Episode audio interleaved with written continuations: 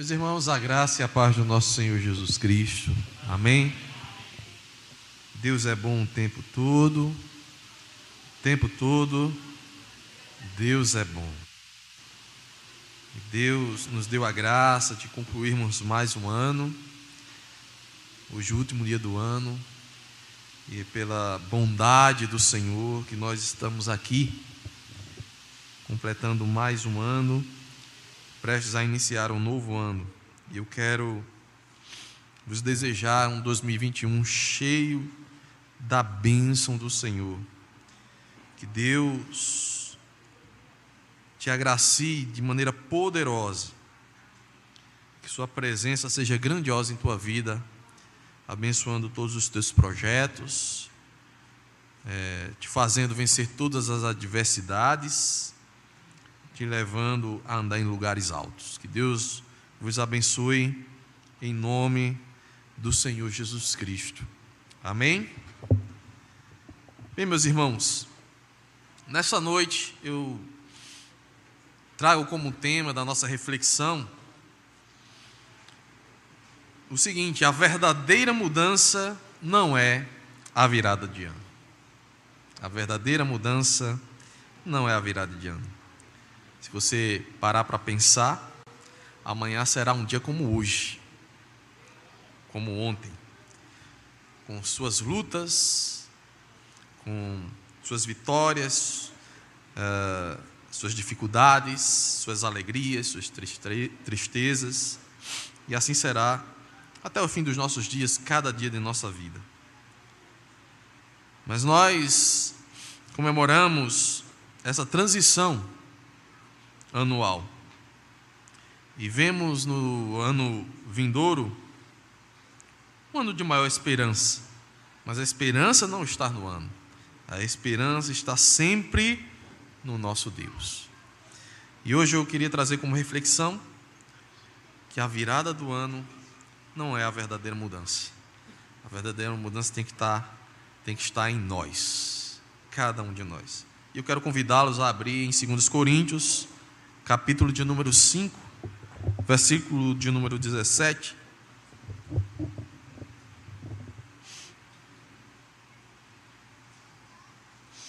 Primeiros Coríntios 5, 17. Diz a palavra do Senhor. Portanto, se alguém está em Cristo, é nova criação. As coisas antigas já passaram, eis que surgem, surgiram coisas novas. Portanto, se alguém está em Cristo, é nova criação. As coisas antigas já passaram, eis que surgiram coisas novas. Feche seus olhos mais uma vez, rogamos a bênção de Deus. Pai, nós queremos rogar a Ti, Senhor, que a Tua bênção e graça esteja sobre nós neste momento de maneira que a tua palavra ela venha ao nosso encontro e faça segundo a tua vontade para cada um de nós. Por isso, ó Deus, que ao ministrarmos aqui nesta noite, o teu espírito opere como está operando em nosso meio até aqui, produzindo em nossos corações, revelando a nós a beleza que há em Cristo e na tua santa palavra e nos inclinando a obedecê-la para a glória e louvor do teu santo nome. Assim, Deus, nos ajuda a vivermos como filhos do Senhor, como herança do Senhor, como povo de Deus, em nome de Jesus. Amém. Meus irmãos, a verdadeira mudança na vida de um ser humano é Cristo. É Deus em nós. Essa é a real e verdadeira mudança que pode acontecer no ser humano. A chegada de um ano novo pode servir de gatilho para a reflexão de que, na verdade, a mudança que deve acontecer é interna, é em cada um de nós. Precisamos, meus queridos, olhar para o nosso futuro enxergando Cristo como essencial. e, portanto, central em nossas vidas. É assim que nós devemos enxergar Cristo sempre em nossas vidas. Olhar para o ano seguinte, olhando para que devemos seguir e servir mais a Deus. E aí, meus irmãos, nós devemos entender que os rituais litúrgicos serão vazios se Cristo não habitar primeiro em nós mesmos. Se Cristo não habitar em seu coração, na sua mente, as nossas reuniões solenes, os nossos cultos, a nossa forma de servir a Deus de maneira pública será vazia. E muitos têm apenas preenchido os lugares nos templos. Mas o seu coração, a sua mente está longe de Deus e não tem vislumbrado e não, não tem enxergado a beleza que é em Cristo e a glória que Deus revela sobre nós. Deus rejeitará os nossos cultos se de coração não apresentarmos a Ele a nossa adoração. Um coração puro se expressa através de uma, de uma devoção sincera, que muda de fato a vida de todos nós. Porque estamos aqui nesta noite, meus queridos irmãos, celebrando mais um culto de final de ano. Por quê? Só há um motivo, e não é o ano novo. Deus é o motivo. E Deus sempre será o motivo dos nossos cultos. A passagem de ano serve para nós agradecermos a Deus pelo ano que finda pelas bênçãos que Ele derramou sobre nós durante todo o ano, o seu cuidado, o seu amor, a sua graça. E também para pedirmos a Deus a sua bênção, que a sua bênção continue sobre nós no ano que irá se iniciar. Esse o motivo que nos faz estar aqui. Deus, Deus é o motivo. Ele é o motivo. É preciso olhar para trás e ver o ano que passou e o que Deus representou em nossas vidas neste ano que se passa. É preciso olhar para o futuro e projetar o nosso olhar para Deus durante o ano que irá se iniciar. Os nossos projetos e sonhos devem estar em sintonia com aquilo que Deus quer para nós. Então, meus queridos, a perspectiva do ano novo deve ser para cada um de nós a perspectiva de uma vida devocional, uma vida cristã que rejeita as nossas falhas do ano anterior, mas que traz consigo as nossas virtudes em busca do aperfeiçoamento de uma vida fiel a Deus. É um momento de reflexão. O que eu fiz de errado? O que eu fiz que não foi agradável ao Senhor e o que eu posso fazer para ser mais agradável a Deus, para me aproximar mais de Deus. É um momento de reflexão essa virada de ano. E aí, meus irmãos, o meu desejo é que o novo ano seja um ano de maior fidelidade com o Senhor, cada um de nós.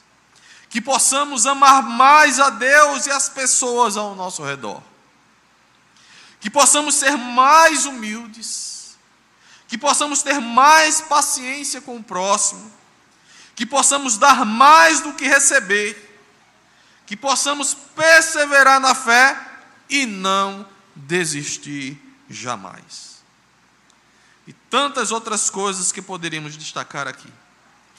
Porém, meus queridos, nesta noite, prestes a mudar o ano, eu gostaria de chamá-los a fazer algumas mudanças importantes. Mudanças estas, caso já não tenha ocorrido ainda em sua vida. Se já ocorreu, dê graças a Deus e continue assim. E a primeira mudança que eu quero convidá-los a fazer, se assim ainda não, não, você não fez, é mude a religião exterior pela piedade que vem do interior. Mude a religião exterior, aquilo que os homens veem, para a piedade que Deus vê no coração do homem, pela piedade interior. Jesus nos alerta, por meio da repreensão que ele fez aos fariseus, de que estes limpavam o exterior dos copos e pratos, mas seus interiores estavam cheios de malícia. Então é preciso aprender com isso. Diz o texto: que aflição os espera, mestres da lei e fariseus, hipócritas. Tenham cuidado de limpar a parte exterior do copo e do prato, enquanto o exterior está imundo, cheio de ganância e falta de domínio próprio. Fariseus cegos, lavem primeiro o interior do copo e do prato, e o exterior também ficará limpo. Que aflição os espera, mestres da lei e fariseus hipócritas. São como túmulos pintados de branco, bonitos por fora, mas cheios de ossos e de toda espécie de impureza por dentro. Por fora parecem justos, mas por dentro seu coração está cheio de hipocrisia e maldade. Então, meus irmãos, Deus nos convida a uma vida piedosa que vem do interior, que por certo nos levará a apresentá-la no exterior, mas como um reflexo de uma mudança interna. Nós não podemos viver para apresentar aos homens uma vida piedosa. Nós devemos ser piedosos. Ser piedosos. Deus nos chama, meus irmãos, a vivermos este cristianismo, em que o nosso coração se deleita em Deus, que evita a impureza, que evita o mal, que evita a malícia, que busca a pureza, que busca a sinceridade, a verdade, com todas as nossas falhas. É por isso que as Escrituras, nos mostra, meus irmãos, que o problema não é o nosso pecado, porque o nosso pecado tem perdão em Cristo. O problema é a falta de arrependimento, a hipocrisia. Lembram de quando sobe ali o, o fariseu e o publicano? O, o, o publicano é pecador, como é o fariseu. Mas o publicano diz: Tem misericórdia de mim, ó Deus. Ele externa uma verdadeira piedade, em que com humildade busca em Deus o perdão pelas suas falhas, pelos seus erros. Nós não podemos viver da exterioridade da fé. De nos apegarmos a uma religião. Eu sou crente. Não, não. Nós precisamos buscar uma vida piedosa. A piedade se expressa de dentro para fora e não o contrário. O exterior é importante quando é fruto de uma verdadeira piedade. E por isso devemos ser vigilantes quanto aos nossos corações. É você que vigia o seu coração, meu irmão. É individual isso, é cada um de nós. Porque Deus olha para cada um de nós. E Ele conhece a mim e a você. Numa linguagem bíblica, guardem os seus corações. Transformem-se pela renovação da vossa mente. Revistam-se do novo homem criado em justiça e em santidade. Essa é a linguagem bíblica para nós vivermos a verdadeira piedade. Não deixemos de nos lembrar da advertência do Senhor Jesus diante dos fariseus. Hipócritas. Isaías tinha razão quando assim profetizou a seu respeito. Este povo me honra com os lábios, mas o coração está longe de mim. Sua adoração é uma farsa, pois ensinam ideias humanas como se fossem mandamentos divinos. Está lá em Mateus 15, 7 a 9. Que possamos, meus irmãos, humildemente confessar os nossos pecados e trilhar uma vida piedosa para a glória de Deus. Se você ainda assim não faz, essa é a oportunidade de mudança. A segunda coisa, meus queridos irmãos, segunda mudança é transforme os males que te fazem, retribuindo com o bem. Ah, como é difícil isso. Transforme os males que te fazem, retribuindo com o bem. É difícil, não é impossível e é um mandamento divino. Nunca paguem o mal com o mal. Pensem sempre em fazer o que é melhor aos olhos de todos. No que depender de vocês, vivam em paz com todos. Amados, nunca se vinguem, deixem que a ira de Deus se encarregue disso, pois assim dizem as Escrituras: a vingança cabe a mim, eu lhes darei o troco, diz o Senhor. Pelo contrário, se seu inimigo estiver com fome, dele de comer. Se estiver com sede, dele de beber. Ao fazer isso, amontoará brasas vivas sobre a cabeça dele. Não deixem que o mal os vença, mas vençam o mal praticando o bem. Romanos 12, 17 a 21. Não retribuam mal por mal, nem insulto com insulto. Ao contrário, retribuam com uma bênção. Foi para isso que vocês foram chamados, e a bênção lhes será concedida. 1 Pedro 3, 9. Essa é uma questão muito importante e muito difícil. Mas pelo Espírito de Deus, nós seremos capazes. Vejam exemplos de homens iguais a nós, mas que dependiam de Deus e que, pela graça divina, foram capazes de fazer isso aqui.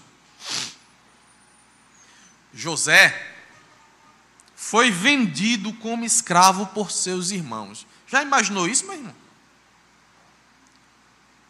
José foi vendido como escravo por seus irmãos. Eles o separaram dos seus pais, de sua vida familiar, e lhe trouxeram um grande mal. Com muito tempo depois, sofrido o pão que o diabo amassou, como a gente costuma dizer por causa de, desse caso de ter sido vendido como escravo. O que foi que José fez quando reencontrou seus irmãos precisando de ajuda? Seus irmãos chegaram lá precisando de ajuda, se depararam com quem? Com José. José estava por cima, né? E o que foi que José fez? Retribuiu o mal com o mal? Foi isso que José fez? Vou ler aqui o texto de Gênesis. Diz Gênesis 42, 25. Em seguida, isso quando os irmãos chegaram lá atrás de comida, viu? Em seguida, José ordenou que os seus servos enchessem de cereais os sacos que os irmãos haviam trazido, e em segredo devolvessem o pagamento, colocando o dinheiro na boca de cada saco. Também mandou que lhes dessem mantimento para a viagem, e assim o fizeram. Eita, meus irmãos. Essa foi a atitude de José. Olhando para os seus algozes, né? Os irmãos que o venderam como escravo, que quiseram seu mal, que estavam que queria matá-lo, não matou por um fio, porque a propósito de Deus não era esse. Vamos matar esse aqui? Não, não, não, não chegou, não, não, vamos vender ele como escravo, vamos matar não. Diante desses irmãos que fizeram isso com ele, ele não devolveu o mal com o mal. Para muitos, meus queridos, seria a hora da vingança. José estava por cima, Era hora de pisar e humilhar os irmãos que tinham lhe feito um terrível mal. Porém, José era um homem de Deus. José era um homem de Deus.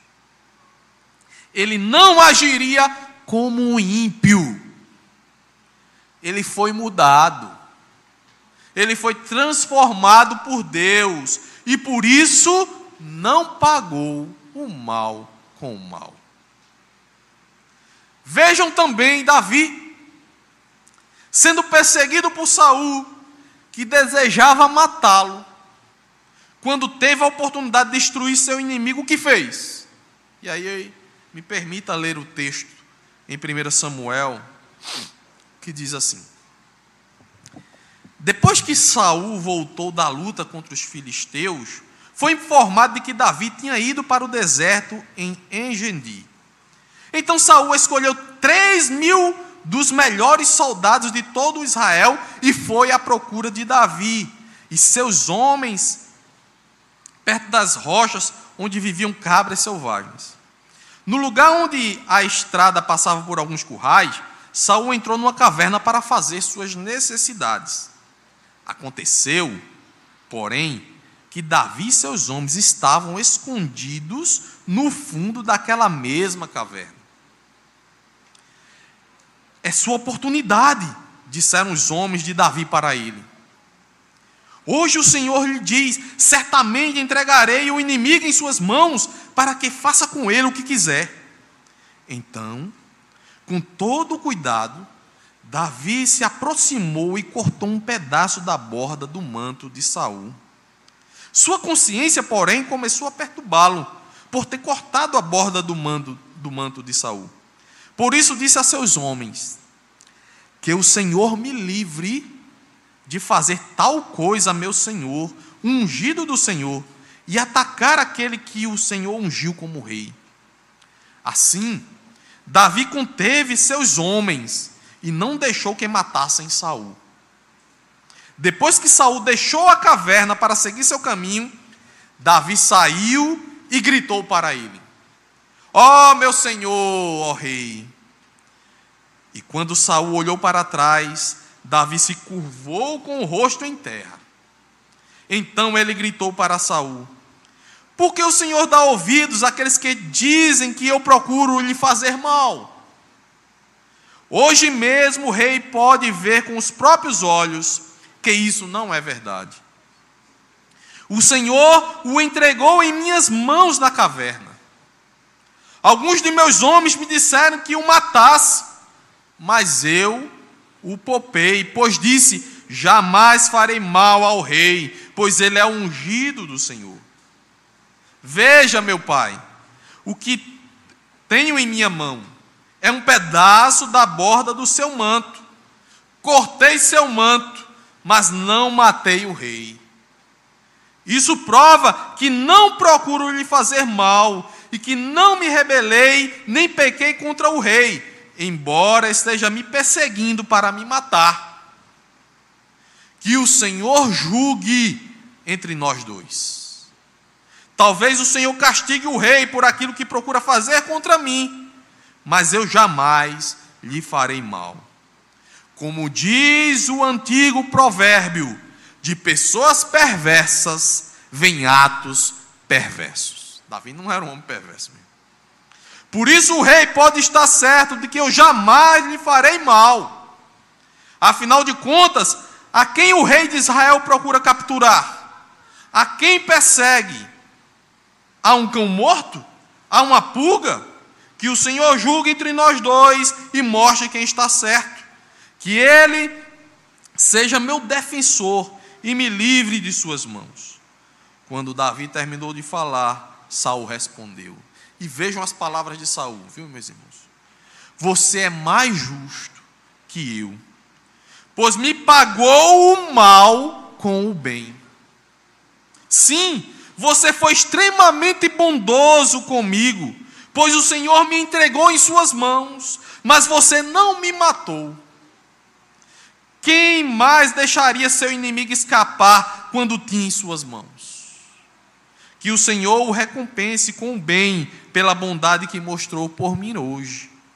Agora vejo que certamente você será rei e que o reino de Israel prosperará sobre o seu governo.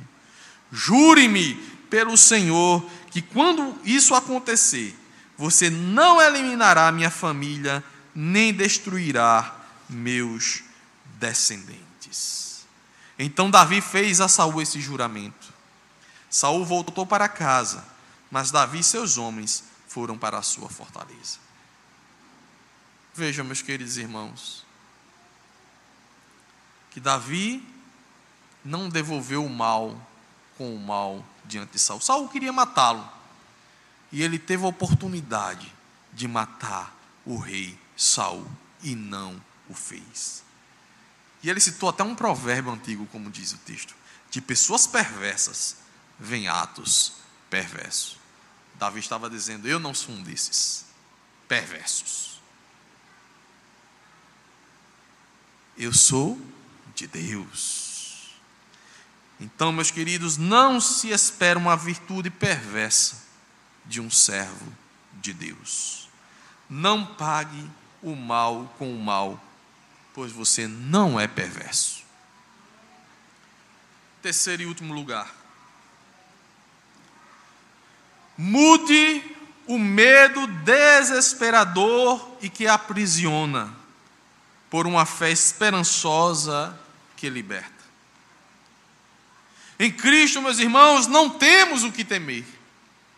Ele é o nosso sábado, é o nosso sabá, ele é o nosso descanso eterno. Na mitologia grega, havia um ser chamado Medusa, uma górgona monstruosa que transformava em pedra todos os que olhassem para ela.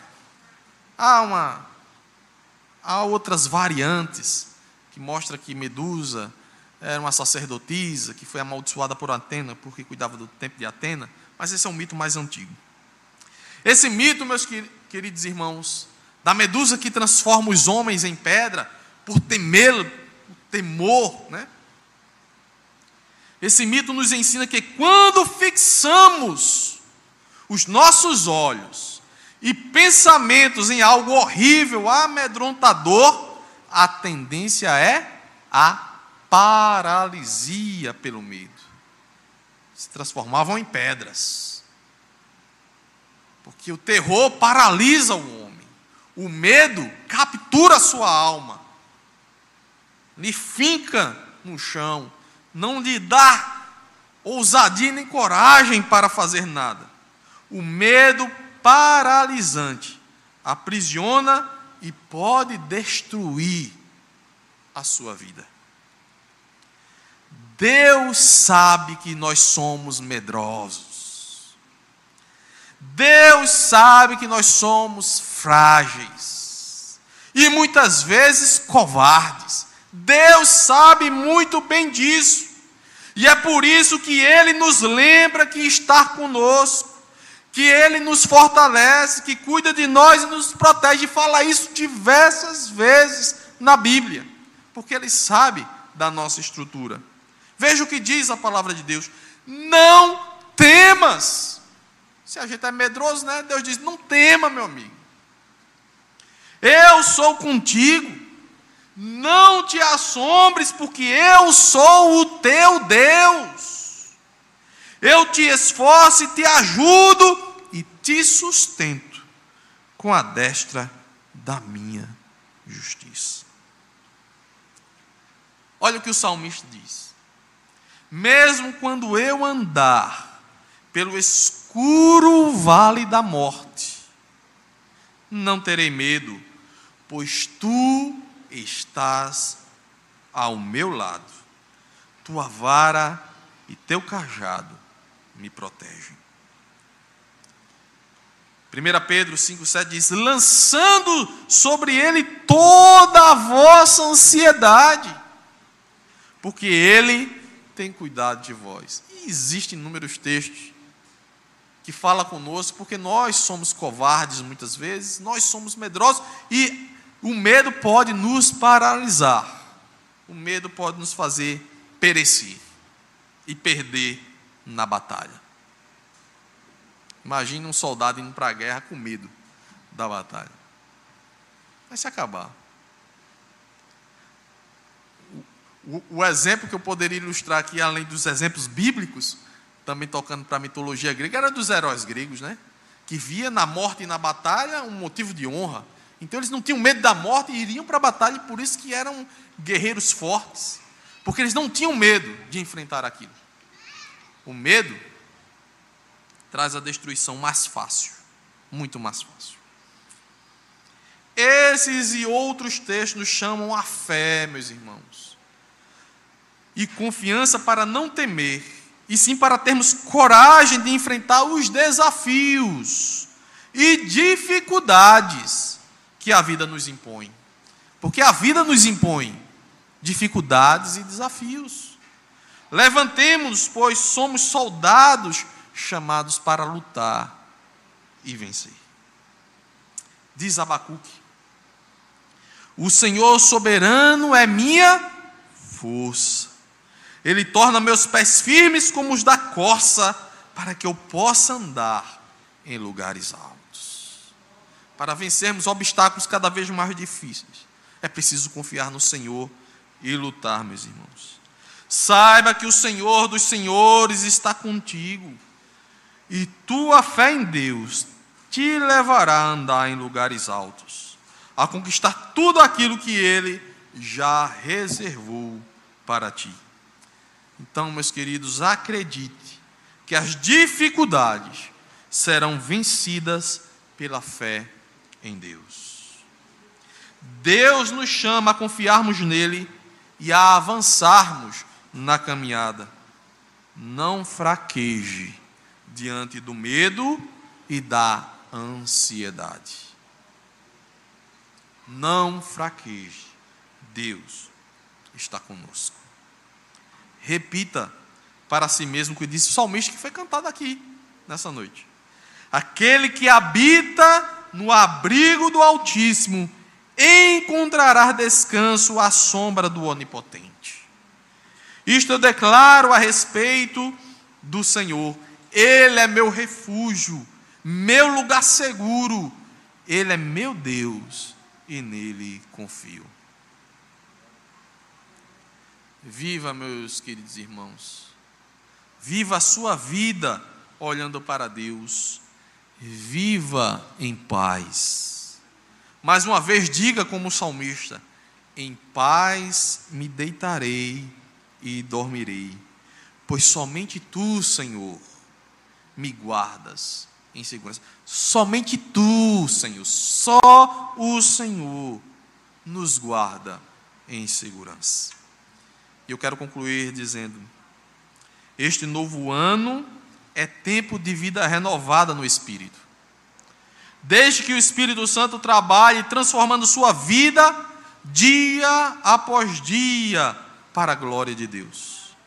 Que o nosso propósito neste novo ano seja mudar cada vez mais a nós mesmos, mudar nossa vida espiritual para uma vida autêntica, causada pela mudança interior e não apenas de uma aparência exterior.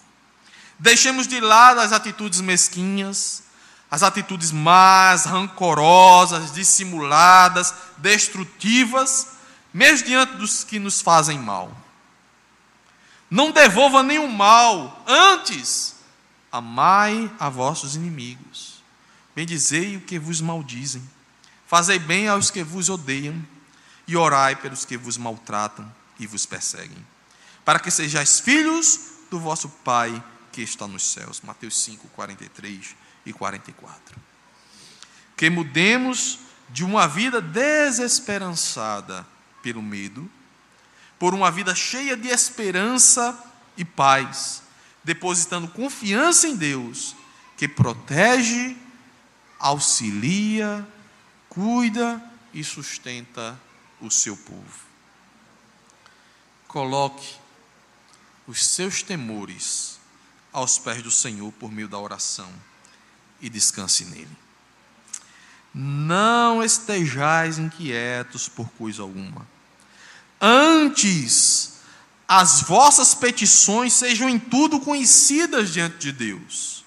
pela oração e súplicas, com ação de graças.